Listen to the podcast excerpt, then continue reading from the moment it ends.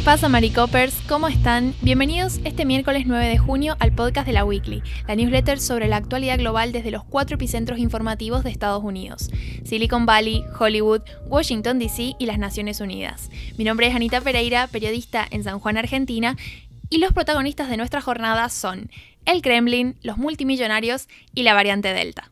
En primer lugar, nos vamos a ir a Rusia, donde el Kremlin ha estado afinando su estrategia para presionar a plataformas como Twitter, YouTube y TikTok para que eliminen contenido antigubernamental, clasificando muchas publicaciones como ilegales y emitiendo una serie de solicitudes de eliminación. La estrategia de denuncias masivas parece estar funcionando por ahora, ya que YouTube eliminó temporalmente los enlaces a contenido que presentaba la estrategia de votación de la oposición, TikTok eliminó o alteró algunos videos que criticaban al gobierno y que promovían protestas callejeras de la oposición, y Twitter según funcionarios rusos, estaría trabajando para cumplir con las solicitudes de eliminación de contenido que Moscú considera ilegal. Estas prácticas que atentan contra la libre expresión de sectores partidarios a la oposición coinciden con la proximidad a las elecciones parlamentarias en septiembre también con las tensiones acumuladas por los roces entre el gobierno y uno de los líderes más destacados de la oposición, Alexei Navalny, cuyo encarcelamiento provocó una oleada de protestas en Rusia hace no mucho protestas brutalmente reprimidas por agentes policiales y que le granjearon muchísimas críticas a Putin, incluyendo sanciones impuestas por el gobierno de Biden. Los atentados contra la libertad de expresión vía redes sociales en realidad no son nuevos. En marzo, el regulador estatal de Internet de Rusia limitó el tráfico en Twitter para que las publicaciones en el sitio demorasen mucho en cargar. La acción se produjo después de que las autoridades rusas acusaran a Twitter y otras redes sociales en enero de no eliminar las publicaciones que instaban a los niños a participar en las protestas contra el gobierno. En respuesta, Twitter negó estar apoyando ningún comportamiento ilegal y dijo estar profundamente preocupado por los intentos del regulador de bloquear la conversación pública en línea. El ente regulador de Internet ruso incluso llegó a decir que si Twitter se negaba a cumplir con sus solicitudes de eliminación de contenido, considerarían bloquear el acceso a la red social en Rusia. Twitter, sin embargo, no es la red social más peligrosa para el gobierno en materia de contenido opositor, ya que apenas cuenta con unos 700.000 usuarios dentro de la plataforma. Algunos expertos dicen, sin embargo, que las autoridades usaron esta desaceleración de Twitter para probar tecnología que pudiera usarse para interrumpir otras redes sociales más populares, como Facebook, que tiene un estimado de 23 millones de usuarios activos mensuales en Rusia. Para más información pueden consultar el link a la nota en Time, donde se explora más en profundidad las limitaciones que ha impuesto el gobierno ruso en materia de uso de Internet.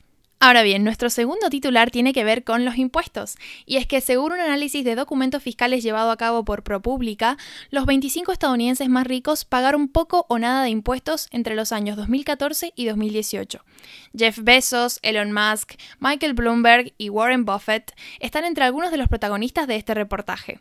El análisis de ProPublica revela que los multimillonarios han usado a su favor complejos resquicios del sistema fiscal estadounidense y el hecho de que el país prioriza el impuesto sobre la renta al impuesto sobre el patrimonio para pagar solo una pequeña fracción de las fortunas que hacen crecer cada año. Según la revista Forbes, estas 25 personas vieron cómo su valor crecía un total colectivo de 401 mil millones de dólares entre 2014 y 2018. Pagaron un total de 13.600 millones de dólares en impuestos federales sobre la renta en esos cinco años, según cifras del IRS. Es una suma asombrosa, pero que también equivale a un ratio fiscal real de apenas el 3.4%. Finalmente, nuestro último titular tiene que ver con la variante Delta del coronavirus, también conocida como la variante India por el lugar en donde se detectó en octubre, que continúa su progresión de cara a convertirse en la más dominante en el territorio estadounidense. La nueva variante resulta especialmente virulenta porque tiene propiedades de evasión inmunológica, lo que ha contribuido a picos de infecciones y muertes sufridos recientemente en la India y también al empeoramiento de la situación epidemiológica en Reino Unido. De hecho, la variante ya se ha convertido en la cepa dominante en las Islas Británicas, donde ha reemplazado con creces a la llamada variante británica o variante alfa y representa un 60% de los nuevos casos. Anthony Fauci, líder epidemiológico en Estados Unidos, ha recomendado a los ciudadanos vacunarse lo antes posible y antes de que esta nueva variante se convierta en la dominante. Los estudios muestran que, si bien dos dosis de Pfizer y AstraZeneca son efectivas contra Delta, dicha efectividad se sitúa en el 88% para Pfizer y en el 60% para AstraZeneca. Eso ha sido todo por mi parte, les deseo un muy feliz miércoles y nos escuchamos pronto. Hasta luego.